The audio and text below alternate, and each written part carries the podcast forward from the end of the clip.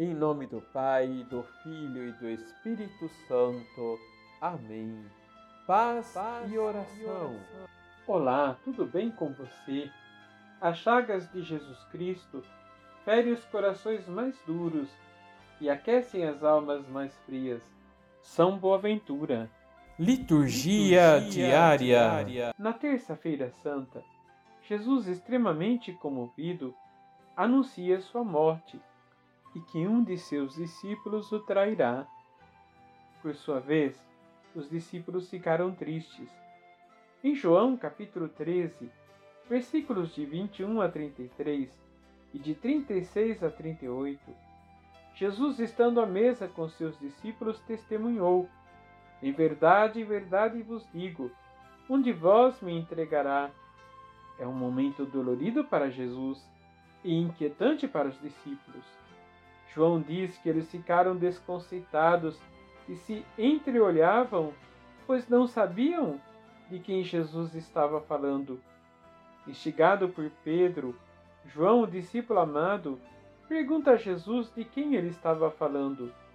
E Jesus responde: É aquele a quem eu der o pedaço de pão passado no molho. E Jesus entrega a Judas Iscariotes. Geralmente esse gesto era feito para quem se tinha mais afeto. Jesus não deixou de amar a Judas, mas foi ele quem deixou de amar Jesus. Diz São João: depois do pedaço de pão, Satanás entrou em Judas, e ele se retira disposto a entregar o Senhor. Já era noite. O coração de Judas estava mergulhado na escuridão. Jesus anuncia sua paixão, a glorificação do Pai e a sua glorificação.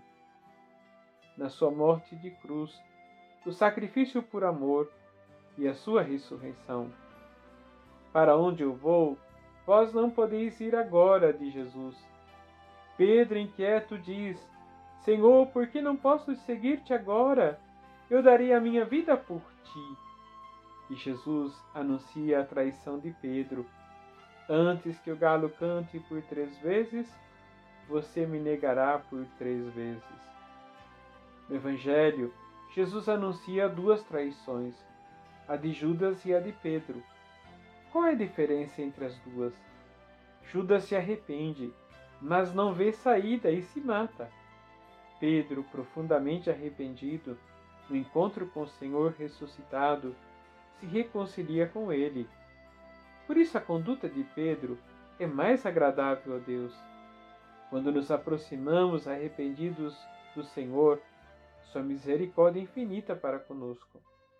Devemos nos perguntar, nesse dia, deixo-me guiar pela luz que é Cristo?